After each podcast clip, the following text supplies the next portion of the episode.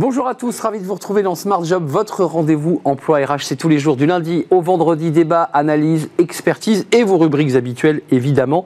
Euh, bien dans son job, bien dans sa paix. Tiens, aujourd'hui, euh, comment améliorer le bien-être financier des, collaborateurs? On parlera des acomptes. On va en parler avec Arbia Smithy, la CEO et euh, présidente de Rosalie, qui est, c'est de la tech. On en parlera avec elle dans, quelques instants. Smart et réglo, le temps partiel, tout le monde connaît les règles impératives à observer. C'est très strict. On en parlera avec Christine Christine Roba, juriste et expert chez SVP Information Décisionnelle. Le cercle RH, tiens, on fait un point sur le télétravail. Aujourd'hui, on en a beaucoup parlé. Où en sommes-nous exactement? État des lieux avec nos, invités. Il est obligatoire, trois jours obligatoires, mais dans quelques semaines, eh bien, les entreprises seront libres.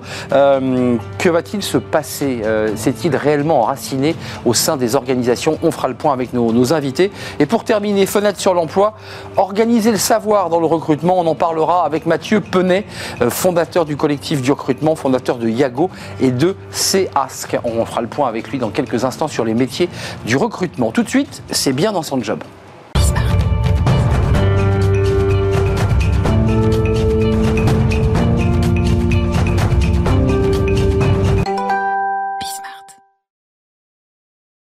Bien dans son job, et pour être bien dans son job, il faut être bien dans sa paix, euh, et parfois même bien dans ses acomptes. Il vous est peut-être arrivé d'aller voir votre RH, votre secrétaire général, pour lui demander un acompte, pour éviter, bah, pour le dire simplement, un découvert à la banque.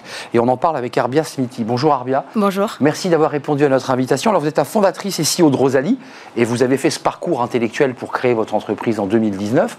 Vous vous êtes dit, mais il y a des milliers de salariés qui, qui vont pousser la porte des RH. Et très souvent, hein, pour le dire simplement presque d'une manière majoritaire, les RH vous disent non, je ne vous donne pas d'acompte et puis le salarié repart et il va payer son découvert. C'est ça la, réflexion qui vous a poussé Exactement, et pourtant c'est un droit. C'est-à-dire que c'est obligatoire aujourd'hui dans la loi française qu'un employeur accepte systématiquement une demande d'acompte sur salaire de ses salariés. Bah, vous le répétez, c'est un droit ah Oui, complètement. C'est un article dans la loi du travail et c'est un droit et toutes les entreprises en fait le savent. Malheureusement, deux tiers des Français ne le savent pas parce que les entreprises n'en parlent pas souvent. Et même quand ils le savent, les Français, bah, il y a une barrière psychologique quand même à aller frapper la porte du RH pour commander de l'argent, en quelque sorte. Exactement ça. Voilà, et nous, justement, on vient avec une solution totalement accessible, 100% digitale et décomplexée pour les salariés qui leur permet, en fait, euh, de leur canapé, même un samedi, dimanche ou le soir, justement de voir leur paye en temps réel et de demander en un clic un compte sur salaire gagné euh, quand ils le souhaitent du 1er au 30 et éviter justement de recourir systématiquement aux découvertes bancaires, les prêts à la consommation, qui aujourd'hui sont les seules alternatives quand on a besoin en fait de cash en urgence pour répondre à des imprévus. C'est une super idée et quand vous le dites euh, d'une manière décomplexée, c'est important de l'entendre parce que euh, c'est vrai qu'il y, a un côté euh, un peu gênant. Il m'est arrivé de demander des acomptes et on, est un peu embarrassé, on a l'impression qu'on tense à ses billes. Quand vous dites décomplexé, ça veut dire que l'outil informatique que vous mettez en place, une application, on va en parler, bah ça permet d'anonymiser de, en quelque sorte. Totalement, c'est une application mobile sur votre propre téléphone qui vous permet de voir vraiment un montant, demander un montant et cliquer sur un bouton. Donc, euh, il n'y a pas euh, justement tout le process de passer par mon gestionnaire de paye ou mon RH, envoyer un papier, envoyer une lettre recommandée, un mail, un SMS, euh, une lettre, un formulaire papier. Donc, enfin, c'est des process encore manuels, malheureusement, aujourd'hui. Alors, c'est un modèle qui, est fiable dans d'autres pays parce que vous êtes aussi appuyé, vous avez fait un benchmark, j'imagine, pour créer votre entreprise. ça fonctionne très bien aux États-Unis. Totalement. C'est un modèle qui a fait déjà ses preuves, en fait, aux États-Unis, en Angleterre et dans pas mal d'autres pays depuis maintenant quelques années. L'adoption est massive, c'est-à-dire qu'aujourd'hui, c'est devenu un outil utilisé par la majorité en fait des entreprises, des PME, des ETI, grands groupes, des entreprises dans le retail comme Walmart par exemple, des entreprises dans la restauration, dans le food comme Starbucks, McDo, etc., jusqu'à en fait au service public avec l'éducation nationale, la santé, l'équivalent de la sécurité euh, sociale en Angleterre qui passe aujourd'hui par un équivalent de Rosalie pour ces millions en fait d'employés et qui a vu justement justement rebondir la satisfaction de ses employés de plus de 70% en l'espace d'un an et euh, baisse de turnover assez importante de moins de 20%. Et c'est ce qu'aujourd'hui, en fait, on essaye euh, pour la première fois d'adapter en fait sur le marché européen continental avec Rosalie en commençant par la France. Euh, on va parler de, de l'application puis de la manière dont vous allez rencontrer vos clients parce qu'il y a aussi un débat de culture. Si autant aux États-Unis les choses sont, sont entrées dans les mœurs, autant ça a l'air un peu plus compliqué en France et je pense qu'il faut faire de la pédagogie. Il y a aussi de la pédagogie à faire, la pédagogie financière. Auprès de ceux qui ont l'application, s'ils l'ont déjà. Euh, parce que le risque, c'est, quand même il faut le dire, c'est de faire de la cavalerie et puis à l'arrivée à la fin de l'année, bah, d'avoir un petit trou. Parce que si on en prend trop en amont, Absolument. comment ça se passe? C'est, capé, on peut prendre que 1000, 500, comment ça marche? Totalement, c'est capé en fait à 50% de leur salaire mensuel, déjà pour s'assurer justement qu'ils reçoivent minimum 50% de leur sinon salaire. On mange tout le salaire. Euh, Totalement, et en plus on vous donne de toutes les façons accès que ce que vous avez gagné. C'est-à-dire le 3 du mois, vous n'avez accès qu'à l'équivalent de 3 jours de travail. Et Rosalie, c'est pas juste en fait un, dispositif d'acompte sur salaire, c'est un dispositif de bien-être financier pour les salariés, accompagné avec un vrai module d'éducation financière, parce que la vraie, euh, le, vrai travail en fait de Rosalie, c'est de coacher en fait les salariés sur comment gérer leur argent pendant le mois et peut-être demain ne plus avoir besoin ni de découvert bancaire ni d'acompte sur salaire. Euh, euh, pour le dire simplement, ça veut dire que en plus de l'application et de la manière dont ils peuvent suivre leur salaire ou leurs acomptes, il y a quoi? Il y a des petits modules, il y a des petites Totalement. Il y a de la pédagogie en fait, faire l'éducation financière, la mise en relation avec des assistantes sociales, parce qu'en fait avec la techno, on arrive justement à détecter les problèmes, en tout cas de, de, de, gestion d'argent avant que ça soit trop tard, par rapport justement à ce qui se passe aujourd'hui, euh, jusqu'à en fait quand ils sont dans le positif, leur dire bah bravo, maintenant vous n'êtes plus en fait dans Il y a quoi? Il y a un petit warning qui, complètement apparaît? Des alertes en fait qu'ils reçoivent, et là on va justement les encourager, les inciter à même à mettre de côté directement de leur salaire pour les études de leurs enfants, des projets de voyage, etc., etc. Donc on est complètement dans un vrai parcours de coaching et d'éducation financière entière du salarié. Ouais, ce qui est passionnant dans ce que vous mettez en place, c'est que ce n'est pas uniquement un outil tech euh, sur lequel on va pouvoir piloter globalement des acomptes pour pouvoir acheter et consommer, c'est aussi une éducation, euh, je dirais, à la gestion de son argent. et ça, on ne l'apprend pas à l'école. Non. La banque ne vous explique pas non plus. Hein. En général, elle encaisse plutôt les découverts. Absolument. Euh, donc c'est vous qui prenez en charge avec Rosalie cette, cette fonction. Totalement. Et il faut aussi noter que c'est quand même un business model B2B2C. C'est-à-dire que c'est certes utilisé par les utilisateurs qui sont les collaborateurs, mais c'est mis en place par les RH et les entreprises parce que ça leur apporte justement, ça, leur donne en fait le moyen de, de, vraiment de, donner un vrai pouvoir d'achat en fait à, leurs salariés dans un contexte où le pouvoir d'achat aujourd'hui c'est on parle que de ça. Ah oui, c'est le souci majeur en fait des Français et ça permet à des entreprises euh, les plus grosses aujourd'hui jusqu'aux plus petites de redistribuer jusqu'à 26 milliards aujourd'hui aux Français. Ces 26 milliards, c'est l'équivalent de ce que payent les Français aujourd'hui au Nagio et en taux d'intérêt en fait sur les microcrédits chaque mois en fait par an aux banques, ce qui est juste énorme. Et donc redistribuer cette somme assez importante aux Français aujourd'hui, ça contribue complètement au pouvoir d'achat. Il n'y a pas que en fait l'augmentation des salaires à qui est une solution, il y a aussi la manière de le recevoir, de le percevoir et la fréquence de percevoir son salaire. Euh, juste un mot, euh, c'est une application, on l'a dit, si le salarié veut aller chercher sur son 13e mois ou son 14e mois, parce que certaines entreprises distribuent 14 mois, euh, notamment dans les banques par exemple, comment il fait? Il peut aller chercher son 13e Totalement, on le met en place en fait aujourd'hui avec l'entreprise, c'est-à-dire l'entreprise en fait nous dit, bah, aujourd'hui vous avez accès en fait à ça comme salaire, ou vous avez accès aussi au salaire, les primes, le 13e mois, etc. Et tout ça en fait on peut justement le rentrer dans notre algorithme. Donc il faut savoir que Rosalie aujourd'hui elle est préconnectée déjà avec la majorité des logiciels de paye qui existent en fait en Europe, ce qui nous permet justement de faire afficher et de calculer en temps réel ce que vous avez gagné. Euh, dans un contexte aujourd'hui où les Français ne savent même pas lire leur fiche de paye et ne savent même pas combien ils, gagnent en fait à la fin du mois. En même temps, pour leur, pour leur défense, euh, lire une fiche de paye, il faut avoir fait quelques études ah quand bah. Hein. Complètement. C'est pour ça que nous, en fait, on le facilite. C'est-à-dire que sur une application, tous les jours, ils voient combien ils ont gagné en temps réel presque. Ouais, c'est génial. Et ça, vous m'avez parlé d'algorithme. J'ai entendu algorithme. Oui. C'est-à-dire qu'il est amélioré, vous ah l'améliorez oui, régulièrement. En temps réel, en fait. Euh, oui, oui, complètement. C'est un, un, algo en fait qui calcule en temps réel selon vraiment des datas, des variables de paye pendant le mois, des absences, des primes, des heures supplémentaires, etc. Combien vraiment vous avez gagné et vous donne accès en fait à cette somme tout de suite parce que c'est Rosalie qui avance ce financement-là. Hein. Donc euh, on ne touche pas à la trésorerie de l'entreprise et ça c'est très très important. On ne touche pas au BFR de l'entreprise, on ne touche pas en fait à leur process pour faciliter justement tout ce process d'acompte sur salaire. C'est vous qui, gérez en fait la, les flux de trésorerie. Absolument. Nous, on est une fintech en premier à impact social. Justement, en avançant en fait la trésor, on permet justement aux entreprises de trouver leur win ou leur gagnant pour encourager justement ce système-là à leurs salariés. Ça, c'est un élément, j'imagine, on, termine là-dessus, mais c'est un élément quand vous allez voir les entreprises. D'abord, comment ça se passe? Qu'est-ce qu'elles vous disent? Elles vous disent, mais génial. Ah bah complètement, en fait, aujourd'hui, dans on achète? Ah oui, enfin dans les entreprises surtout à col bleu, c'est-à-dire plus en fait où on est sur des, des, des, ouvriers qui sont dans les usines, les boutiques, les restaurants, il faut savoir qu'il y a déjà des demandes d'acompte sur salaire. Parce que les salaires sont assez bas. Ah, complètement, en fait, qui eh vont jusqu'à 70% en fait, par mois, ce qui est juste énormissime. 70% C'est 70% des salariés qui demandent en fait des acomptes sur salaire dans les boîtes d'intérim, dans les boîtes de service à la personne, de santé, etc. Et tout ça, c'est géré en fait à la mano, hein, c'est-à-dire manuellement sur des papiers tous les mois. Et là, vous leur permettez d'avoir un outil.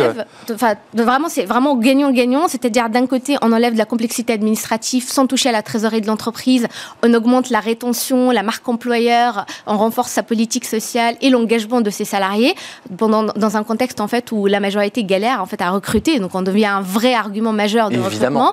Et de l'autre côté, pour le salarié surtout, on lui apporte un vrai outil de flexibilité, d'accès à sa paye qui est sans droit, sans salaire quand il le souhaite dans le mois, et de l'éducation financière pour justement augmenter son pouvoir d'achat et, euh, euh, et, améliorer son éducation financière. Donc ça cartonne, j'imagine que vous êtes en, plein développement, vous avez été créé en 2019 Complètement, on est les premiers, on a déjà en fait plusieurs entreprises euh, qui initient ce mouvement avec nous, et là l'idée justement c'est d'emborder le maximum de salariés et d'apporter notre service à la majorité en fait des secteurs. Donc on n'est pas du tout cantonné à un secteur en particulier. Aujourd'hui on couvre de la logistique, le retail, la grande distribution, la restauration, l'hôtellerie, etc., etc., jusqu'à l'intérim. et demain on peut justement couvrir plein d'autres secteurs et plein d'autres tailles d'entreprises. Je note quand même des secteurs où, où, les négociations ont lieu en ce moment sur, sur les salaires, hein, qui sont des salaires assez bas, où les collaborateurs, les salariés, euh, ceux qui sont en première ligne disent je suis pas assez payé, donc ils ont besoin aussi de pouvoir euh, bah, gérer avec leurs acomptes euh, des, achats ou des imprévus, parce que c'est pas forcément, première, pas forcément que des, des achats. Longue vie à Rosalie. Pourquoi Rosalie d'ailleurs?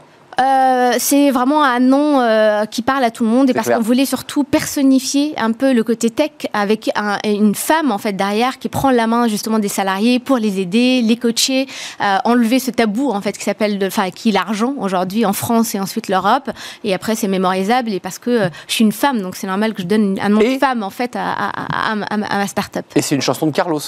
Oui, aussi. Bah, écoutez, après tout, voilà, j'imaginais pas pouvoir parler de Carlos sur le plateau, mais en tout cas, Rosalie, Rosalio. Voilà, rosalie.com. Euh. Rosalie.com pour faire pour revenir à des choses sérieuses. CEO, fondatrice, c'est quelque chose d'important ce que vous faites parce que c'est un accompagnement aussi pédagogique sur la gestion de ces, de, ces revenus, parce que souvent les, Français sont un peu perdus dans, dans la gestion. Merci, c'est un vrai plaisir euh, de vous accueillir, Arbia Smithy, fondatrice CEO de Rosalie, pour gérer vos acomptes et pas seulement pour fluidifier et euh, conserver peut-être euh, vos talents et vos salariés. Euh, c'est un outil extrêmement positif. Euh, on fait pas une pause, on, enchaîne avec évidemment Smart et Réglo.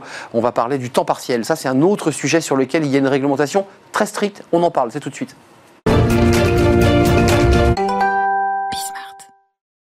Smart et Réglo, le droit, rien que le droit, chaque semaine. Euh, on parle aujourd'hui du temps partiel. C'est pas l'activité partielle dont on a beaucoup parlé pendant la période Covid. Moi-même, j'ai commis ce, malentendu. Il y a des règles impératives à observer et Christine Roba va tout nous expliquer. Bonjour Christine. Bonjour. Juriste et experte euh, chez RH, RH c'est SVP Information Décisionnelle. Commençons par le début, ce sera plus simple. Qu'est-ce exactement le temps partiel? Alors, le temps partiel, c'est le fait de travailler moins de 35 heures par semaine ou moins de la durée euh, conventionnelle si celle-ci est inférieure dans, dans l'entreprise, ou l'équivalent mensuel, moins de 151h67, ou l'équivalent annuel, moins de 1607. D'accord. Donc ça, c'est pour des salariés qui se situeraient dans des secteurs, quoi, souvent la grande distribution, on parle du temps partiel. Oui, plutôt dans le secteur tertiaire, euh, beaucoup, oui. D'accord. Alors comment une entreprise, un service RH en l'occurrence, puisque vous les accompagnez, met en place ce temps partiel? Qu'est-ce qu'on doit faire impérativement? Alors impérativement, donc si c'est mis en place à l'initiative de l'employeur, soit c'est mis en place en application d'un accord collectif d'entreprise, convention collective, branche. Euh, soit à l'initiative du salarié, euh, parce qu'il fait, une demande auprès de son employeur dans le cadre de sa priorité d'accès au temps partiel, toujours soit en application d'un accord collectif, ou s'il n'y a pas d'accord collectif, euh, il fait une demande, il formule sa demande six mois avant en précisant la durée qu'il souhaite travailler. Qu'on soit précis, là, c'est l'employeur qui dit j'ai besoin pour mes caisses, pour l'organisation de mon magasin, d'avoir que du temps partiel, ça ok un salarié vient au service RH, frappe et dit euh, j'étais à temps plein, je souhaite passer en temps partiel. Un, est-ce que l'employeur peut lui refuser? Alors, il y a une priorité pour les salariés d'accéder à un poste à temps partiel L'employeur peut refuser s'il n'a pas de poste de disponible à temps partiel. Ou si éventuellement le, ce serait préjudiciable à l'entreprise puisque le poste n'est pas en soi compatible euh, Hmm. avec un temps partiel. Enfin, il y a une grande subjectivité là-dessus. Oui. L'employeur peut tout à fait dire à chaque fois, maintenant, c'est pas possible parce que si tu demandes ton. Prenons un exemple concret, les temps partiels, c'est souvent le mercredi. Il y a beaucoup de mères de famille qui demandent le, le- le mercredi, non, j'ai oui, oui, oui, non, non, c'est vrai. L'employeur peut dire, bah non, écoutez, euh, pour les besoins de service, on a besoin de vous le mercredi après-midi. Oui, il peut. Alors après, le mercredi, l'exemple du mercredi pour les mères de famille, elles vont plus souvent le prendre dans le cadre d'un congé parental à temps partiel. C'est ça. Donc ça, c'est pour une durée limitée, c'est jusqu'aux 3 ans de l'enfant. C'est vrai que c'est souvent le mercredi qui est sollicité. Ça, c'est un autre accord, en fait. Le congé parental, c'est autre chose, un autre dispositif. absolument. Et là, l'employeur peut pas refuser le, le congé parental à temps partiel. Bon, c'est vrai qu'il peut quand même refuser le mercredi et euh, préférer un autre jour. Mais il faut quand même que ce soit motivé. Il ne faut pas refuser pour refuser. Ce qui fait toujours plaisir aux collaborateurs. Quand on lui dit, vous garderez votre enfant le jeudi alors qu'il va à la crèche. Absolument. Euh, Est-ce qu'il est possible de faire des heures complémentaires? C'est-à-dire qu'on a un contrat de. de- c'est quoi? C'est un contrat de 22 heures? C'est fixé dans le temps ou ça peut être variable? On peut Ah, avoir euh, du 21, du 22, du Alors 15 c'est variable. Par contre, on a une durée minimale hein, qui est imposée par la loi, qui est de 24 heures par semaine. Alors cette durée minimale, il y a des dérogations possibles. Il y a des dérogations de droit. C'est-à-dire, par exemple, elle ne s'applique pas pour les contrats au plus de 7 jours. Elle ne s'applique pas pour les CDD de remplacement. D'accord. Et elle ne s'applique pas non plus aux étudiants de moins de 26 ans qui demandent à travailler moins de 24 heures. Donc ceux-là sont hors, euh, hors règle. La durée minimale ne s'applique pas. Donc il peut faire 5 heures l'étudiant. Pourquoi pas D'accord. Euh, on a aussi des, des dérogations qui peuvent être prévues par un accord collectif, c'est-à-dire un accord collectif qui fixe une autre durée minimale que les 24 heures. Il y a des garanties à prévoir, bien sûr. Et puis on a également une dérogation contractuelle, c'est-à-dire que là encore, c'est le salarié qui va demander à ne pas faire les 24 heures, à faire euh, moins. Mais là, il faut justifier de, de, D'obligation, de. de contraintes personnelles. Je- Par exemple, un problème de santé, charge de famille, euh, ou alors parce qu'il justifie d'autres activités. Il a un autre emploi, donc il peut pas euh, forcément faire. euh, L'employeur n'est pas obligé d'accepter cela. Si, alors il faut justifier, motiver. euh, Non, mais un, un cas de figure très concret, c'est intéressant les cas concrets. J'ai deux emplois qui sont à temps partiel, c'est-à-dire que j'arrive à vivre avec deux emplois à temps partiel, et, et j'in- j'invoque comme argument le fait que mon autre employeur me fait travailler plus, et donc je vais devoir réduire un tout petit peu. L'employeur euh, me dit, bah non, euh, je peux pas. Alors après, ça dépend, parce que si on est euh, au stade de l'embauche, parce que j'ai déjà un emploi, Ah oui. et puis je. D'accord. Voilà. Ok, oui, oui, bien sûr. Oui, tout, tout ça, il y a beaucoup de détails qui se cachent dans le droit du travail. Euh, Est-ce qu'il est quand même à l'envers possible d'augmenter son, son nombre d'heures? Euh, Parce qu'à ce moment-là, si on passe de 24 à 35, ben, on repasse à temps plein. Alors, on peut augmenter ben, les heures complémentaires. euh, temporairement augmente la durée du travail, puisqu'on peut demander à un salarié de faire des heures complémentaires. Alors il y a des limites, hein, c'est dans la limite du dixième par rapport à la durée contractuelle, ou dans la limite du tiers, si là encore on a un accord collectif qui prévoit cette possibilité. Enfin, c'est- c'est- vous, vous, vous le reconnaîtrez avec moi, enfin, vous, vous- c'est c'est votre métier, mais c'est d'une complexité absolue tout ce qu'on C'est se vrai que la réglementation sur le temps partiel, c'est assez complexe. C'est complexe, c'est un casse-tête pour le salarié. Euh, deux, deux questions qui sont liées, parce que ça, c'est des questions que souvent les collaborateurs, les salariés demandent, en termes de cotisation retraite, en termes de cotisation euh, assurance chômage, comment ça marche? Alors, les, bah, par principe, je voulais juste finir. Allez-y, euh, allez-y. Excusez-moi. Bien sûr, Christine. Pour l'augmentation temporaire de la durée du travail, donc ça peut se faire par le biais des heures complémentaires. Et puis, on a également un autre dispositif qui s'appelle les avenants compléments d'heures. Donc là encore, il nous faut un accord de branche étendu qui prévoit cette possibilité. Et on peut donc euh, faire signer au salarié un avenant à son contrat de travail qui va augmenter temporairement la durée du travail. Mhm. Bon, c'est très encadré là aussi, c'est pas plus de 8 avenants par an. Et la, la différence des heures complémentaires, c'est que les heures complémentaires, elles sont majorées. Il y a une majoration minimum plus 10, de 10%. c'est ça Et puis 25% pour celles au-delà du dixième. Alors que dans le cadre des avenants complémentaires, il n'y a pas de majoration.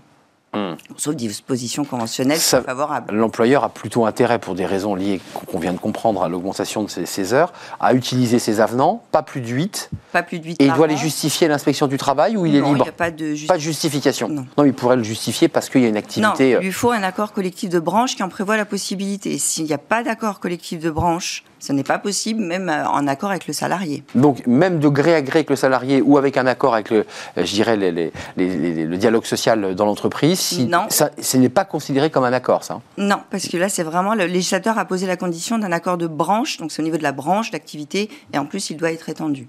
D'accord. Donc c'est dans certains secteurs. C'est quoi les secteurs où les branches ont signé ce type d'accord? L'industrie, j'imagine, la restauration, là où il y a des, fluctuations, des besoins de, de services. Euh, on peut donc augmenter temporairement avec euh, ces heures complémentaires ou ces avenants. Mhm. Et là, c'est très, très encadré. Euh, le salarié dit Mais moi, mon, ma retraite, mes cotisations, comment ça se passe? Euh, ben, On a moins. Les cotisations de retraite ou de chômage, elles sont calculées par principe sur le salaire que perçoit le salarié, donc salaire à temps partiel. Après, il y a une possibilité pour la retraite de demander à cotiser sur l'équivalent d'un temps complet. Mais bon, ça, il faut que ce soit accepté par l'employeur parce que ça a un coût pour lui. Euh, vous avez, j'imagine, beaucoup de clients ou d'entreprises. c'est quoi le sens? C'est on va vers le temps complet, vers le partiel de plus en plus, ou on fait du partiel vers le temps complet parce que le pouvoir d'achat est faible et que certains salariés disent euh, je préfère passer en temps complet? Comment ça se passe? Je pense qu'il y a quand même. Euh, on va plus vers le temps complet. mais il y a une proportion de, temps partiel assez importante quand même, et une proportion, et c'est plus pour l'instant au niveau des statistiques, les femmes qui sont plus à temps partiel, effectivement, mmh. que les hommes. Et, dans certains secteurs. Et qui sont souvent précaires. Il faut préciser que certaines femmes, effectivement, euh, gagnent trop peu dans, dans, les temps partiels, tout en expliquant que ça facilite aussi leur, leur organisation de vie, parce que c'est intéressant de l'entendre aussi. Les employeurs, c'est quoi les, les, statistiques de jour où on prend les... C'est le mercredi C'est quoi le... C'est assez souvent, effectivement, le mercredi, effectivement. En termes de statistiques, je pense que le mercredi ressort. C'est ça, on est d'accord. Sauf que si vous avez un employeur un peu grincheux qui vous le met le jeudi ou le mardi. Oui, c'est ça. Et il a le droit. Ah oui, il a le droit. Il a le droit. Après, faut voilà, faut qu'il hmm. justifie par rapport à son organisation. Euh... Ouais, c'est peut-être pas le meilleur moyen de garder ses, ses, ses collaborateurs et ses, et ses talents, comme on dit. Merci Christine Robat d'être venue nous, nous, éclairer, juriste experte RH. Dieu sait que c'est compliqué le temps partiel euh, dans le code du, du, travail, les accords de branche. Euh, les salariés, j'imagine, doivent ne rien y comprendre à ces sujets. Ils se laissent guider. Euh, et vous travaillez chez SVP Information Décisionnelle. C'est un plaisir de vous accueillir. On fait une courte pause. On s'intéresse au télétravail. Tiens, tiens, tiens on en a déjà parlé, mais où est-ce qu'on en est exactement dans quelques semaines euh, Il ne sera plus obligatoire. On est évidemment encore euh, sous les obligations sanitaires liées, au Covid. Euh, que vont faire les entreprises? Est-ce qu'il s'est enraciné définitivement dans les organisations? Est-ce que les entreprises vont tenter de revenir finalement au présentiel? Ça, c'est un enjeu. Et puis, il y, a des enjeux aussi d'espace de travail, de déconnexion, de la manière dont on travaille au bureau ou chez soi. C'est pas du tout la, même chose. On en parle avec nos invités juste après cette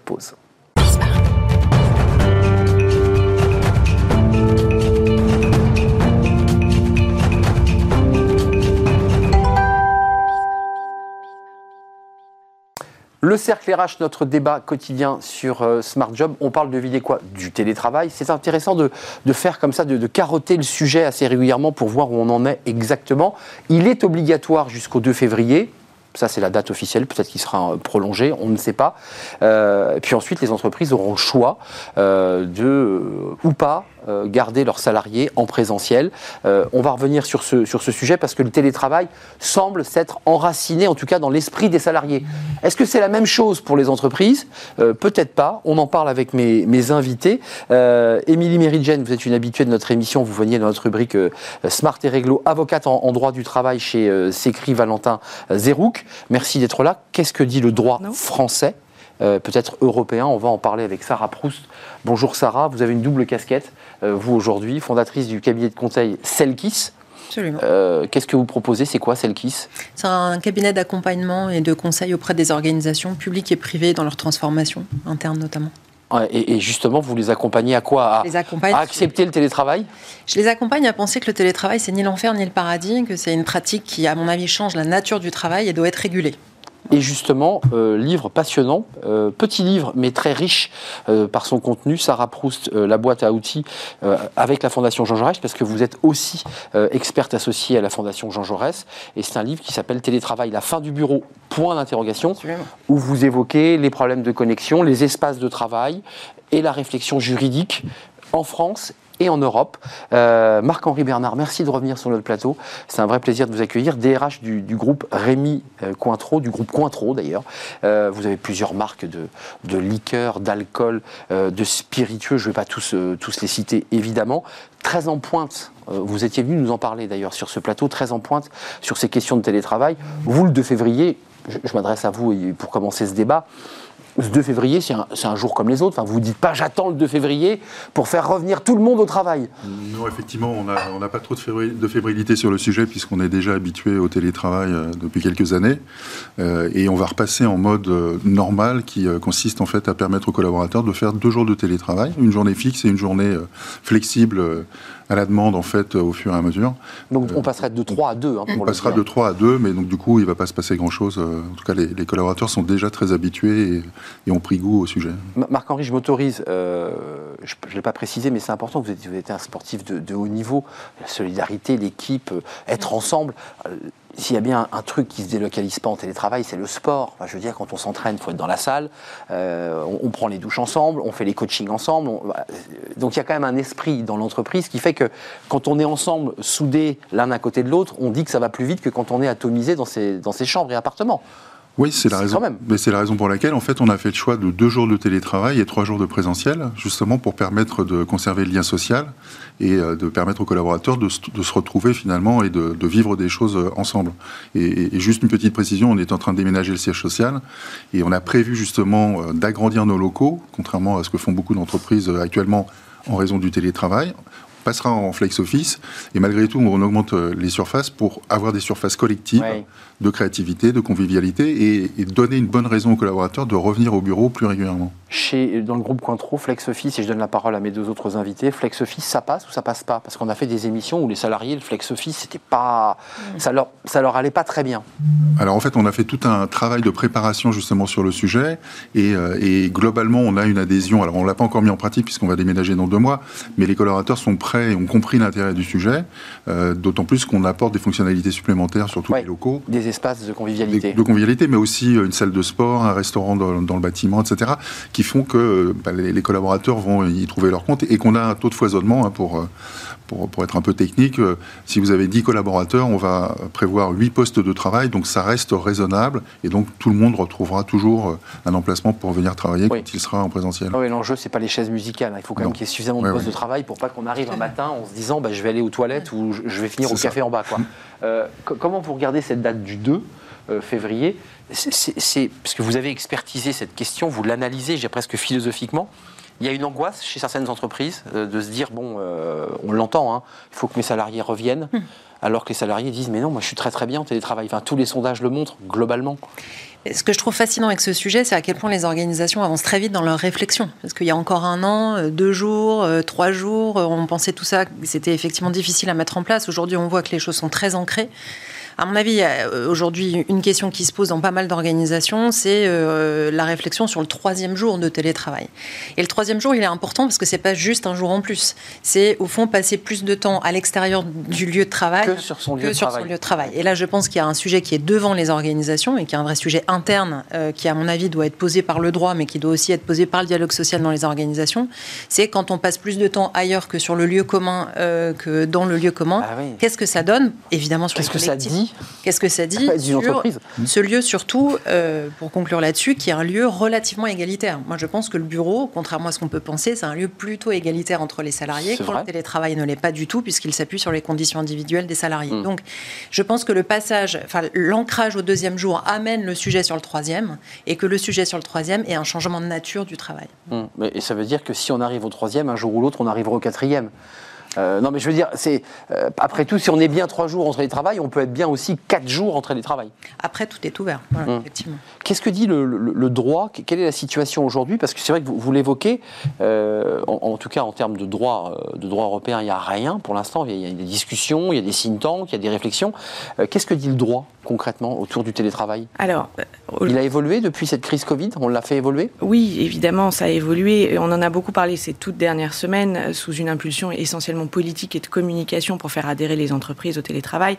On a parlé du télétravail obligatoire, on a parlé des sanctions euh, qui visent, dans la presse en tout cas, euh, Inspecteur du travail Exactement, qui visent essentiellement le télétravail la réalité, elle est un peu plus nuancée que ça. On n'est toujours pas dans les textes sur un télétravail obligatoire. Euh, la recommandation qui a été faite dans le protocole sanitaire de début janvier, ça reste une recommandation. Le Conseil d'État s'est prononcé l'année dernière sur la valeur de ces protocoles sanitaires. Ce ne sont pas des lois, ce ne sont que des recommandations. Intéressant l'effet loupe entre les médias, le message médiatique et le droit. Donc nous, on est là pour aider aussi nos clients à décoder. Alors évidemment, c'est une incitation forte et quand tout le monde, et quand on hmm. voit dans la presse, télétravail obligatoire 3 ou 4 jours par semaine, c'est massif euh, et il va y avoir des sanctions, c'est aussi inquiétant. Alors je ne suis pas là pour décourager les employeurs de faire du télétravail, évidemment, simplement pour vous me posez une question, que dit le droit? Le droit aujourd'hui ne dit pas que le télétravail est obligatoire, ni même jusqu'au 2 février. Euh, le gouvernement recommande fortement 3 à 4 jours pour les postes qui sont télétravaillables. On va y venir. Ce qui laisse évidemment un interstice plus ou moins important. Bon, bah, quand vous êtes vendeur, évidemment, c'est pas télétravaillable, mais quand vous travaillez dans un bureau, il y a énormément de paramètres, et notamment des paramètres subjectifs liés à la singularité de chaque personne, son autonomie, euh, son ancienneté dans hmm. l'entreprise, etc. Ça demande donc à individualiser de plus en plus la relation entre le DRH et le collaborateur. Exactement. Plus, on massifie plus, on individualise la relation. Exactement. Et puis ça nuance également l'interprétation de ces sanctions, puisque là, pour le coup, la loi du 22 janvier est passée, donc il y a effectivement des sanctions administratives possibles alors qu'on a par un raccourci également présenté dans la presse comme la sanction du non-respect du télétravail. Concrètement, c'est pas ça que ça dit. Euh, cette sanction, elle vise à euh, sanctionner euh, les employeurs dans un cas exceptionnel du Covid, donc au plus tard jusqu'au 31 juillet de cette année, de tout manquement à la prévention, à l'évaluation ou au traitement du risque Covid. Donc pas, juste le télétravail. De référent Covid, s'il n'a pas mis les, outils nécessaires. Exactement. À, l'issue d'une procédure particulière qui laisse la place à la discussion, euh, il n'est pas question pour un inspecteur du travail de rentrer, de voir qu'il y a des gens qui ne télétravaillent pas et de sanctionner de manière automatique. Il y a évidemment place pour une discussion et un débat autour de la pertinence des mesures globales qui sont mises en œuvre par l'entreprise pour traiter le risque. Euh, pour le dire en une phrase, donc un, employeur, imaginons, ce qui n'est pas votre cas parce que vous êtes très précurseur sur le sujet, euh, Marc-Henri Bernard, chez, chez Cointreau, mais vous dites, nous, on joue pas, on n'a pas envie parce qu'ils ne sont pas hors la loi. Non. D'accord, non mais voilà, c'est juste intéressant de l'entendre.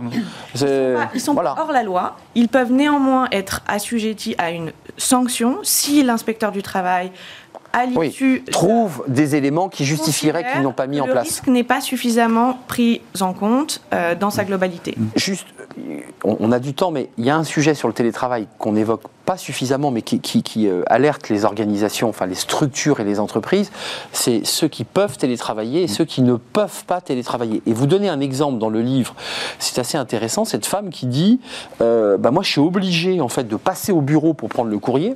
Donc c'est des cas de figure qui sont effectivement très très subtils. Elle n'est pas en 100%, elle vient au bureau. Mais elle dit ah, par contre je peux quand même ouvrir ma porte à distance. Je trouve ça assez incroyable. Et par ailleurs elle explique que alors ça c'est formidable cet exemple elle doit rendre compte à son chef. Hmm. Mais le problème, c'est que quand elle rend compte à son chef, quand c'est très urgent, elle ouvre la porte du bureau, il est en réunion, elle lui dit Gilles, c'est urgent. Là, c'est facile. En télétravail, elle dit tous les messages s'alignent. Donc, mon, supérieur ne sait pas si c'est important, pas plus important, tout est pareil. Ça, c'est les subtilités de ce télétravail euh, un peu bancal. Là. C'est pour ça que euh, j'ai effectivement voulu mener une enquête, à la fois une enquête euh, quantitative pour d'abord savoir combien étaient les salariés de bureau en France, parce qu'on n'avait pas cette donnée. Mmh. On ne savait pas combien on était de salariés de bureau. Et donc, selon l'enquête, mais les chiffres doivent être confortés, ça concernerait à peu près 18 millions de personnes. Donc, quand on parle de changement d'organisation, si on parle de 18 millions de personnes, on se rend compte de ce que ça veut dire en termes de logement, de transport, d'aménagement du territoire et évidemment de travail. Mais ça, c'est un peu la proportion. Et j'ai voulu confronter ça effectivement avec une trentaine d'entretiens avec des salariés français et européens, avec des salariés qui travaillent en, full télétravail depuis des années mmh. pour voir un peu quelles étaient les conséquences à long terme, mais aussi avec tous les métiers. Et la femme dont vous parlez, les hybrides quoi. C'est une secrétaire qui j'ai voulu effectivement voir un peu comment la transformation de cette tâche dont on pensait qu'elle n'était pas du tout télétravaillable avant le Covid, parce qu'on pensait qu'une secrétaire devait être attachée au bureau de son patron. Plus ou moins là. Au fond, c'est plutôt télétravaillable dans euh, les tâches euh, quotidiennes, mais les tâches effectivement de différenciation et de qualification entre ce qui est important et ce qui est urgent, elle ne sait pas le faire en télétravail, elle ne peut pas le faire en télétravail. Vous en pensez quoi de ce débat? Vous avez ces, secrétaires, ces personnes qui, qui sont liées parfois à un directeur, à un RH, oui, oui. Elles font le courrier. Euh. Ben, on a quelques postes qui ne sont pas télétravaillables et je pense que c'est d'ailleurs un des enjeux de, des discussions à venir sur le statut des télétravailleurs et des non-télétravailleurs, hein, puisque finalement on considère quand même à tort ou à raison que le télétravail est une facilité ou un avantage euh, consenti. Ça, ça reste, hein. c'est ancré ça. oui. Et en tout cas, c'est perçu comme tel par les, ceux qui ne peuvent pas bah télétravailler. Donc il y a une forme d'inéquité de, traitement perçue et, qu'il faut gérer euh, dans les organisations et notamment avec les partenaires sociaux parce qu'il y a toujours euh, une balance à effectuer entre ce qu'on accorde aux télétravailleurs versus ce qu'on accorde. Si vous le dites autour de la table quand vous vous réunissez régulièrement Bien sûr, bien sûr. donc ça, c'est ma première remarque. La deuxième remarque, c'est que je pense que le télétravail, de toute façon, il est déjà derrière nous en termes d'organisation, puisque tout le monde y va, mm. euh, contraint ou pas d'ailleurs, hein, mais euh, par la force des choses, les gens y vont. Euh, soit ils étaient déjà précurseurs, soit ils ont expérimenté. Ils ont appris en marchant. Ils ont appris en marchant. Ils se mm. sont rendus compte que ça marchait, que tout le monde était content, que les collaborateurs en demandaient. Donc on est, on est vraiment maintenant, on a tourné la page entre guillemets de cette organisation pour passer sur du télétravail. Maintenant, le, pour moi, l'enjeu c'est vraiment la gestion en fait des, de l'hybride. Mm. C'est entre des, des, personnes qui sont en, à distance chez elles et les collaborateurs qui sont sur site ou sur plusieurs sites, comment est-ce qu'on gère tout ça? Et ça, c'est une vraie complexité parce que c'est compliqué d'intégrer les personnes qui sont à distance quand vous avez des gens euh, en présentiel, parce que par définition, c'est plus facile de discuter comme bah, aujourd'hui euh, bah tous ensemble. On vient se voir, il y a de l'informel. plutôt que de euh, s'adresser à quelqu'un qui, par un écran interposé, avec ses initiales, est un peu exclu du débat. Donc, donc, là, il y a une vraie réflexion à mener. Donc nous, on réfléchit sur ces sujets. On n'est pas les seuls, évidemment, mais pour essayer de trouver des, des, moyens de, permettre à tous ceux qui sont à distance d'être mieux intégrés en fait dans toutes les réflexions euh, dans l'entreprise. Enfin, il y a aussi tous les travaux, les, travailleurs manuels. Je, m'autorise parce que euh, évidemment votre groupe, c'est un groupe de spiritueux. Vous distribuez, vous vendez, vous faites de la stratégie. Puis il y a tous ceux qui ramassent le raisin quand même, parce que là on peut pas.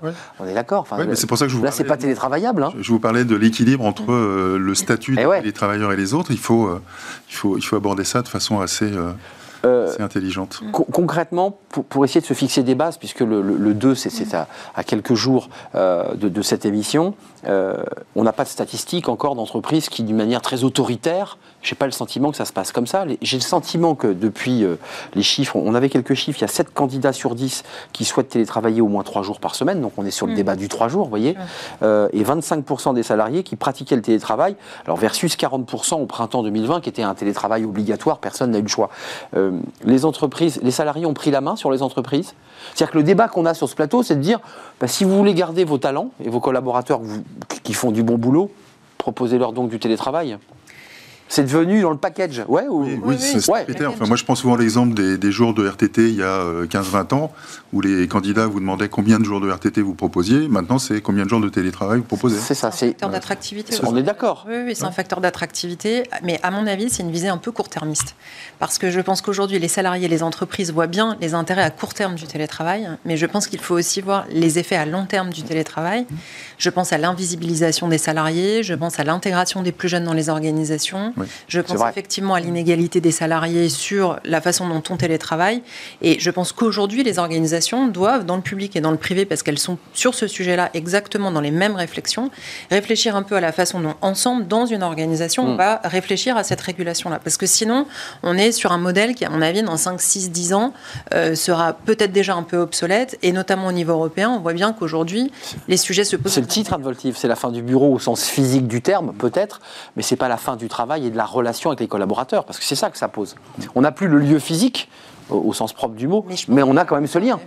vous en pensez quoi en termes de droit? Il faut faire évoluer la loi parce que les débats qu'on a eus en 2020, c'était est-ce qu'un DRH peut aller frapper à la porte d'un collaborateur qui depuis euh, trois jours ne répond plus? Euh, Est-ce qu'il a le droit d'entrer pour vérifier euh, sa prise de connexion électrique Est-ce qu'il est bien installé? Puisqu'en fait c'est aussi son lieu de travail et donc l'employeur serait légalement en droit d'aller voir ce qu'il fait. C'est compliqué tout ça. C'est effectivement sont des sujets compliqués et qui mêlent plusieurs facteurs. Je crois que le droit n'est pas toujours la réponse euh, aux, questions. Vous me rassurez. oui. Euh, et ce qu'on voit, nous, évoluer, je ne pense pas que plus de droits soient nécessaires sur ce sujet. Vous avez les outils, on a les outils. On a les outils et c'est vraiment la pratique. Ce que je vois se dessiner, et, et, je rebondis sur cette notion de court terme et de moyen terme, au travers des expériences de nos clients, il y a un vrai changement en tout cas juridiquement, sur la position des managers. Et je crois pas que, enfin, je crois que les entreprises se sont tout à fait adaptées technologiquement, organisationnellement parlant, mais les managers ne sont pas forcément outillés ni équipés pour manager des gens à distance. Et on voit poindre aujourd'hui des contentieux ou des pré-contentieux sur des problématiques de harcèlement qui ont une coloration différente de ça. Ça, arrive chez les avocats. Exactement. Ça commence à arriver chez nous. On ne peut pas tellement en vouloir aux managers. Ils sont pas équipés et tout le monde a géré dans l'urgence. Le harcèlement, c'est entendu comme il, me harcèle de visio, il veut toujours savoir ce que je fais, euh, il m'envoie mail sur mail et SMS. C'est un surcontrôle, c'est ça Ou il me laisse de côté, je suis plus dans les visios. Je suis euh, invisible, je je suis plus dans la boîte. Exactement. Et invisibilisation. Et je crois qu'un des enjeux forts pour les entreprises, c'est de donner les moyens à ces managers euh, de bien manager à distance parce que je, suis d'accord avec vous, le télétravail, ça va faire partie des prérequis mmh. aujourd'hui Il semble, il semble. On est dans une crise de l'emploi dans le sens où nos mmh. clients ne trouvent pas euh, les talents. Il faut être attractif, ouais. Exactement. Donc le télétravail va faire partie euh, du monde du travail de demain de manière certaine. En revanche, euh, être en capacité de manager à distance et pour les managers également, les, les, épauler. on parle beaucoup en ce moment de la souffrance des DRH. les épauler dans cette difficulté supplémentaire qui est le fait de manager à distance sans formation, etc. Ça, je pense que, euh, alors pas forcément le droit, mais en tout cas les. ils se forment. Hein. on, a des managers qui viennent nous dire qu'ils suivent des formations. Euh, Exactement. Euh, autour de la, du distanciel, comment parler, comment écrire, le, tempo même pour envoyer des mails. Tout à fait. Alors c'était pas l'urgence ces deux dernières années parce qu'on a eu évidemment affronté des hmm. choses bien plus. Mais là, ça devient très important. Là. là, pour se projeter dans l'avenir, il me semble que c'est indispensable de capitaliser sur nos managers et de les, de les outiller. Marc-Henri Bernard, ça va? Vous tenez le coup, vous? Vous êtes un sportif de haut niveau, donc vous êtes costaud. Mais les DRH ont traversé quand même des moments difficiles parce que vous, vous êtes euh, le réceptacle des angoisses aussi des managers qui vous poussent la porte et qui vous disent Moi, je peux plus gérer le truc, c'est pas possible, je m'en sors pas. Vous l'entendez Oui, oui, c'est vrai. Et puis on a, on a tous vécu en tant que DRH la situation où euh, tout le monde venait nous voir en disant euh, Qu'est-ce qu'on fait? Et en fait, on n'en savait pas plus que les autres. Modestement, faut le dire, je sais pas. Euh, et, on suivait régulièrement les conférences de presse du gouvernement annonçant euh, les différentes dispositions et on essayait de s'adapter en se disant. Euh, Mais là, ça s'est stabilisé, c'est-à-dire que vous avez des process qui sont. Voilà, donc on a pris l'habitude, on, est rodé, etc. Mais, mais c'est vrai que du coup. Mais ils vous disent quoi, les managers? Ils vous disent, moi, j'ai une partie de l'équipe qui est à distance, marketing, j'ai n'importe quoi, et puis j'ai une partie de commerciaux qui, malgré tout, continue à. Je peux pas, je peux pas, je peux pas, je m'en sors pas. C'est compliqué, donc c'est enfin, tout le monde a expérimenté le management à distance forcé, mm. euh, et maintenant, euh, ils expérimentent le, management euh, dual, on va dire, présentiel et, distanciel. C'est pour ça qu'effectivement, nous, on, assure des formations justement à la gestion de l'hybride pour aider les managers à, gérer ces situations, à détecter les signaux faibles, par exemple, quand un collaborateur commence à être un peu en perdition parce qu'il est en distanciel, ou parce qu'il devient plus ou moins invisible et il n'est mm. pas intégré, ou mm. par son comportement, par son comportement, ou simplement parce que sa situation en télétravail est compliquée. Mm. Euh, dans 15 mètres carrés, avec un conjoint, des enfants en bas âge, etc. Donc, donc tout ça, on, on, essaie de le mettre en place aussi pour aider les managers à s'en sortir, eux-mêmes étant aussi dans la même situation parfois. Mais juste un mot, je donne la parole à, Sarah Proust pour parler de l'Europe, parce qu'il y a une résolution du Parlement européen sur euh, mm. la volonté de réglementer le télétravail sur le plan européen. Mais euh, concrètement, est-ce que vous avez, parce que là on parle que de points négatifs et que de points noirs, mais vous avez quand même des remontées de salariés et de collaborateurs qui vous disent franchement, depuis que je suis en télétravail, avec des indicateurs, des tableaux de bord, bah, je, vais, je vais bien, euh, j'ai moins de distance, je travaille mieux. Bien sûr. Vous l'entendez ça aussi Bien sûr. Bah, c'est bien pour ça d'ailleurs que le télétravail est plébiscité finalement, hein, mm. grosso modo. Enfin, je vous l'avais dit, je crois, la dernière fois, mais 66% des collaborateurs du siège ont exprimé le souhait de faire deux jours de télétravail de façon régulière. Mm. Donc c'est massif. Vous n'êtes pas sur le, le troisième jour. Enfin, je... encore sur le troisième. D'accord, non, mais. J'expliquais tout à l'heure. Vous êtes. Peut-être euh, qu'on viendra au troisième jour, mais nous, on préfère euh, la stratégie des petits pas, euh, éprouver le dispositif, et puis peut-être que demain, on fera trois jours si mm. le besoin s'en fait sentir pas, pas, besoin autant de droits que cela, euh, nous dit Émilie Meridienne, qui dit après tout on a les outils, mais quand même on a besoin d'un cadre légal, et vous dites sur le plan européen que c'était le 21 janvier 2021 que les députés européens ont voté une résolution visant la régulation du télétravail. Bon, on en est là. Euh, il, faut, il faut un cadre européen, un peu comme on, on, est en train de voter le SMIC, un début de mm. SMIC européen. Il faut, il faut des règles européennes sur ce sujet?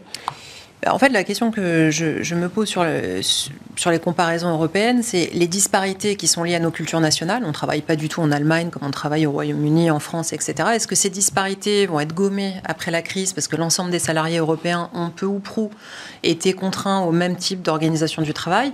Ou est-ce qu'on va garder nos disparités nationales malgré euh, ces deux C'est ça. en fait, c'est ça mon, questionnement et la raison pour laquelle j'enquête aujourd'hui dans, pas mal de pays européens.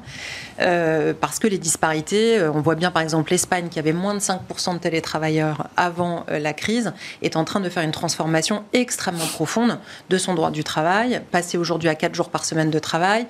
Semaine des 4 jours. Hein. Semaine non, parce que c'est un autre sujet qui. Donc on voit qu'il y a un mouvement sur l'organisation du travail, sur le droit du travail qui s'opère, et de voir que l'Espagne passe en deux ans sur un, un système que d'autres ont mis 20 ans à opérer, je trouve que c'est vraiment intéressant. Et mm. du coup, les parlements. Ils sont très agiles, les Espagnols. Très agiles, et ils ont fait, à mon sens, et d'ailleurs, il y a quelques en France aujourd'hui, et j'accompagne des entreprises euh, sur ce sujet. Semaine des 4 jours?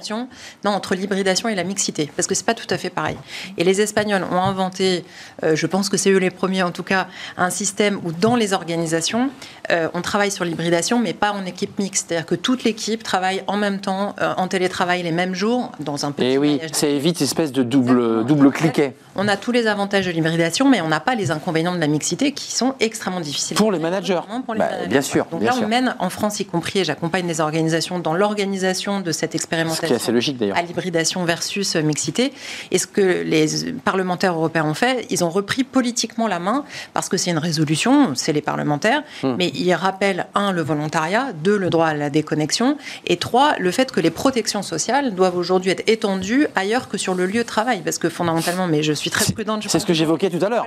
ça va jusqu'à la porte de l'appart. Il est associé à un lieu. Enfin, bah historiquement, en tout cas, euh, le travail, le lieu de travail, et donc le droit associé à un lieu. Et là, c'est compliqué. En étant euh, une couverture sociale et des protections des salariés sur en fait, une fragmentation des lieux de travail? Et l'accidentologie, c'est un sujet un peu pointu, mais l'accidentologie de quelqu'un sur son lieu de travail, mais il est dans son appartement, euh, glissant en allant chercher un café, est-ce que c'est un accident du travail ou pas? Enfin, tous ces sujets sont, sont, devant nous. Vous en pensez quoi? Parce que le télétravail est plébiscité par les collaborateurs. Juste là, c'est important parce que je l'ai posé peut-être une vingtaine de fois. Est-ce qu'en termes de productivité, là vous avez un recul suffisant depuis 2020, vous dites, je suis en mesure, moi le DRH, de dire que mes collaborateurs ont produit aussi bien, voire mieux, ou moins bien? Alors, je répondrai oui euh, sans, hésitation, parce qu'en fait, on a mis le télétravail en place en 2016. D'abord une journée par semaine, puis euh, on a rajouté 10 euh, jours exceptionnels deux ans après. Euh, et euh, quand on a annoncé ça, notamment sur le siège, sur 120 personnes, on a 50 personnes qui sont passées en télétravail. Les 50 personnes, en fait, sont toujours en télétravail aujourd'hui. Euh, personne n'est revenu en arrière côté collaborateur ni côté manager. Hum. Pourquoi? Parce qu'en fait, la performance est au rendez-vous. Donc, alors après, mesurer les gains de productivité, c'est compliqué, mais en tout cas, la performance est au rendez-vous par rapport à la mission dévolue aux collaborateurs. Donc finalement, tout le monde est content. Hum mais vous n'avez pas réduit vos surfaces de bureau comme certaines entreprises bah, qui, qui, font des économies. Enfin, la rentabilité du mètre carré de bureau, c'est. Eh oui, parce qu'il y a deux postes clés dans une entreprise c'est les salaires des collaborateurs et puis c'est les locaux. Mmh. Donc peut-être que le télétravail, je ne sais pas si vous l'avez constaté, l'idée c'est que. En train on est en train de reculer, je trouve, dans les organisations sur ce sujet. Ça a été une vraie réflexion avec des tableurs Excel qui tournaient assez vite dans la première partie. Mais là, effectivement, c'est plutôt des espaces collectifs mmh. qui sont privilégiés parce qu'on se rend bien compte que enfin, les organisations, à mon avis, n'ont aucun intérêt à la distance. Je, donne un exemple. J'ai dans tous les salariés qui travaillent en télétravail depuis très longtemps, euh, je leur ai dit au fond quelle est la conséquence que vous avez. Oui.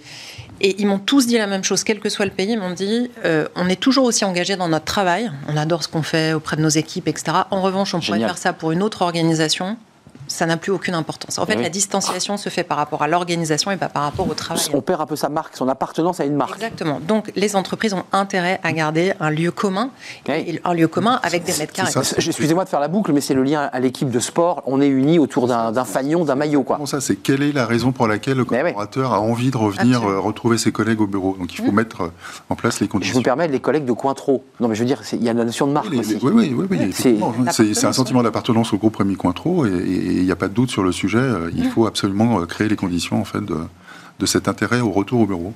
C'était un vrai plaisir de partager ce, débat avec vous. On est à, deux jours bah, de, la fin de l'obligation, donc on va en savoir plus. Euh, le droit, évidemment, pas trop, mais il est déjà arrivé sur votre bureau, j'imagine, Émilie, un certain nombre de dossiers liés au télétravail. Évidemment. Donc voilà, euh, les conflits, les difficultés, les managements, le harcèlement, parce que vous, l'évoquiez.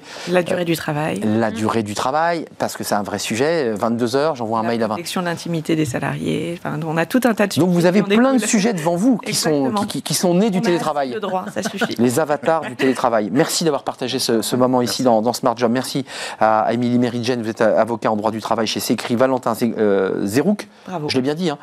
merci à Sarah Proust. Lisez donc ce petit fascicule de Sarah Proust, Télétravail, la fin du bureau, au, grâce à la Fondation Jean Jaurès, dont vous êtes une experte associée et vous êtes fondatrice du cabinet de conseil Selkis. Et puis merci à Marc-Henri Bernard d'être venu nous rendre visite, malgré son emploi du temps, DRH du groupe Cointreau. Rémi, Cointreau. Rémi Cointreau. Évidemment, marque bien connue euh, de, de limonade.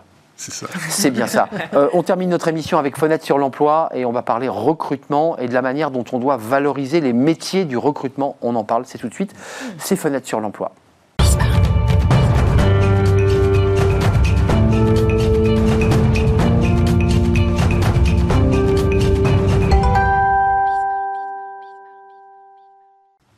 Fenêtre sur l'emploi, on parle des métiers du, recrutement, la manière dont on doit organiser le savoir autour de ces métiers. Ils n'ont jamais été autant sous le feu du projecteur, puisqu'on parle aujourd'hui de pénurie euh, et, de l'importance euh, de bien recruter. Et on en parle avec Mathieu Penet, qui nous fait le plaisir de revenir sur le plateau de Smart Job. Ça faisait longtemps que vous n'étiez pas venu. Euh, toujours un, plaisir de vous accueillir. Membre fondateur du collectif du, recrutement, mhm. c'est le sujet dont on parle aujourd'hui. Fondateur de Yago, ça c'est votre cœur de, métier. Et puis puis euh, CA euh, Ask, comme euh, candidat, N Ask, de cette relation, parce que vous insistez beaucoup sur la manière dont on accompagne un candidat bah, qui n'a pas été pris, qu'on ne l'abandonne pas comme ça. C'est votre métier. Bah, que ce soit Yago ou Casque, la, volonté, c'est d'essayer de disons, réparer un peu le recrutement et le déséquilibre qu'il peut y avoir entre la population de candidats et la population de recruteurs, et de faire en sorte qu'ils puissent mieux se comprendre et mieux se considérer les uns les autres. Si, je vous lis bien, enfin, si le, collectif du recrutement, c'est une forme d'éthique du recrutement. Alors justement, historiquement, on s'est dit, ben, pour pouvoir aider à améliorer cette, euh, cette relation, il fallait, la, volonté première, c'était d'avoir une sorte de manifeste du recruteur, qui s'engageait à, justement, noir sur blanc, euh, améliorer la relation avec les candidats, prendre en compte des sujets de diversité et inclusion, euh, améliorer le respect d'un humain en fait derrière un candidat, améliorer la relation qu'il pouvait y avoir avec un manager. Comme la charte des journalistes, comme des chartes professionnelles. Et en fait, on s'est dit, dans toutes les réflexions qu'on a pu mener, donc on a, mené, on a construit ça avec. Euh, on voulait pas que ça soit Iago et on voulait pas que ça soit une entreprise qui porte ce sujet. Mais un collectif. Donc on s'est regroupé à plusieurs du secteur. Ce qui est intéressant, c'est que dans le panel des gens euh, qui, étaient, qui sont du coup euh, à l'initiative du collectif, il y a à la fois des organismes de formation avec l'école du recrutement et, sur euh, le fait de former les recruteurs. Il y a à la fois des recruteurs qui former les recruteurs, c'est intéressant. Ouais. Il y a à la fois le fait des recruteurs qui sont là pour venir apporter leur pierre à l'édifice et leur vision directement. Il y a effectivement des équipes de Yago et de Casque. Et il y a aussi Clever Connect, qui a aussi participé à ce... Ils étaient chez nous euh, en début de semaine. Exactement, très bien. Et en fait, euh, on s'est dit, ben, il ne fallait pas que ça soit porté commercialement. Il ne faut pas qu'il y ait une vision commerciale derrière ce truc-là. Il faut que ça soit un truc de, on avance tout Éthique, philosophique, euh, amélioration d'un métier. Exactement. Pour faire, ce qu'on cherchait à faire, c'est du nivellement par le haut de toute la profession de recruteur. Et à faire à mesure des réflexions, on s'est quand même rendu compte que ben, les recruteurs sont des humains comme les autres que pour Ils ont un petit cœur qui bat. Exactement. Que pour pouvoir aller générer de l'engagement, il fallait absolument qu'ils améliorent leur savoir. C'est que, que quand on sait qu'on est capable de prendre une décision, et c'est que quand on prend une décision qu'on est capable d'agir. Et du coup, c'est pour ça qu'on a rétro-pédalé sur la, démarche, que ce n'était plus un manifeste, mais ça s'est transformé en collectif, collectif. recrutement. Et le collectif de recrutement, pour l'instant, c'est une bibliothèque avec tous les contenus qu'on appelle nous des contenus froids, qui sont des contenus pour améliorer le savoir. Donc on n'est pas sur des, des, tendances ou des choses comme ça, on est sur des choses pour aider le recruteur. Des piliers qui leur donnent des bases aussi. À s'améliorer sur telle ou telle problématique du recrutement. Mais Mathieu, qu'est-ce qui, qu'est-ce qui leur manquait ou qu'est-ce qui leur manque? Je parle encore au présent parce que là vous venez de démarrer ce collectif qui va les aider, mais qu'est-ce qui leur manque à ces recruteurs? Du temps, de l'écoute? C'est. Hum, alors, il y a un truc qui est assez flagrant en ce moment, c'est que le recruteur redevient ou devient un pilier business. C'est vrai. C'est enfin le cas, quoi. C'est euh, l'espèce de, révélation du métier de recruteur où des codires se rendent enfin compte que s'il n'y a pas de recrutement, il n'y a pas de business. et que donc, faut mettre là, il faut vraiment avoir des gens de qualité qui recrutent. Exactement. Eh oui. Des gens qui sont formés, Bah qui savent exactement les tendances, qui savent comment trouver les candidats. C'était un peu l'enfant pauvre avant, quand même, le recruteur. hein. Euh, souvent, euh, c'est, je ne sais plus qui, quel DRH expliquait que le, lors des codires, euh, souvent le, le DRH c'était la personne sur le strapontin au bout qu'on laissait parler les cinq dernières minutes, mais tout le monde avait déjà plié ses affaires Ouais. et était prêt à partir. C'est c'est ça. Et Ce qui n'est plus le cas aujourd'hui. plus du tout, parce qu'il y a cette prise de conscience que bah, si j'ai pas de gens pour faire tourner la boîte, la boîte ne tourne pas. Hmm. C'est aussi simple que ça. Et du coup, si j'ai pas de gens pour être capable d'attirer correctement des candidats, c'est dramatique d'un point de vue business. Mais qu'est-ce qui vous empêche de passer donc de ce fameux collectif du recrutement qui est une base de données euh, où on collecte, où vous avez collecté, j'imagine sur un site, euh, les, les informations concrètes euh, pour accéder ensuite à un manifeste Est-ce que, est que vous allez aller jusqu'au manifeste qui donne les cadres du bon recruteur? Plus tard. Plus tard, mais le premier levier, le premier constat qu'on a pu faire, c'est aider unitairement chacun des recruteurs, chacune des personnes qui fait du recrutement à avoir la connaissance, avoir accès plus facile à la connaissance. Et d'où cette démarche d'avoir créé une plateforme qui est du coup collaborative, cette logique de collectif, où chacun des recruteurs peut venir alimenter avec du contenu des choses qui vont sans doute intéresser les autres, et d'avoir une segmentation sur neuf grandes catégories qui constituent le métier de recruteur. Mais J'allais vous demander, c'est quoi le... Justement, euh, des sujets de diversité et d'inclusion, des sujets d'évaluation du, du candidat, justement sur l'expérience candidat, améliorer la marque employeur, améliorer la relation avec les managers en interne, euh, les, les- et Vous avez un item sur les algorithmes et les, recrutements euh, algorithmiques sur les outils. Oui, qui élimine Euh, finalement une alors, partie de l'humain. Parce que... La logique, c'était plutôt de- d'aider la personne, pas d'outiller la personne, d'apporter la connaissance au à chacun des, des recruteurs. Et donc c'est pour ça qu'on a plutôt mis de côté cette partie très outils, qui, en fait déjà des, des outils, il y en a pléthore sur Mm. le marché, c'est parfois difficile d'y voir clair, mais la logique, c'était avant tout d'apporter la connaissance et de savoir. Et du coup, d'avoir catégorisé ça avec ces neuf grandes catégories, enfin en fait il y en a dix parce qu'il y a une case autre, mais euh, c'est c'est neuf grandes catégories de, de, de pans du métier de recruteur, et aussi d'être capable de les segmenter en fonction du niveau du, niveau du recruteur, débutant, intermédiaire ou expert. Ce qui est, ce qui est, euh, passionnant dans, dans votre démarche, c'est qu'on découvre aussi à travers ça qu'il n'y a pas vraiment de formation. On ne fait pas un BTS recrutement, on ne va pas faire une école d'ingénieur en recrutement. Enfin, tout, tout ça, c'est des métiers qui sont construits un peu comme ça. Ben, c'est surtout un métier qui peut s'apprendre sur le tas. Mais c'est ça. C'est un métier qui peut attirer des gens parce que euh, on peut faire une reconversion pour devenir recruteur, on peut maintenant se former Ouais. pour devenir recruteur. Mais vous, vous souhaitez qu'il y ait une formation qui structure tout cela ou vous dites après tout, on peut l'apprendre comme ça plus de formations Ouais. qui se sont montées, mais hum, le, le point euh, premier, c'est que quand on regarde dans les écoles de RH, la partie recrutement, elle est minime. Ouais, il est très faible. C'est encore très ancré sur la partie euh, relations sociales, Paye. euh, paye, Hmm. qui sont des sujets qui étaient des sujets majeurs. Et qui tout doucement sont devenus euh, bah, sont- informatisés, Exactement. numérisés. Et donc, du coup, la population de recruteurs, la population de RH n'était pas assez formée sur ce truc-là. Merci, merci Mathieu. Euh, le collectif du recrutement, il y a un site internet. Exactement, Euh, collectif-recrutement.com.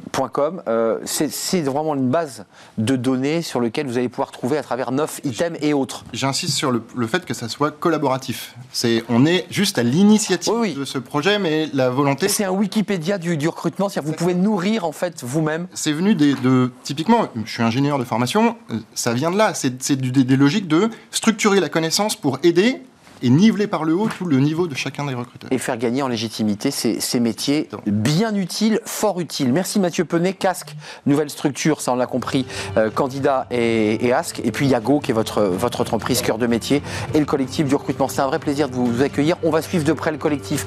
Merci à vous, l'émission est, est terminée. Je vous retrouve demain évidemment pour de nouvelles aventures, de nouvelles rencontres. Merci euh, à Lauriane Boué à la réalisation, merci à Maxime euh, pour le son et merci à Fanny Griesmer qui m'accompagne dans l'oreille et merci à Eden pour l'accueil invité. Voilà, c'est terminé pour aujourd'hui. Je vous retrouve demain. Bye bye.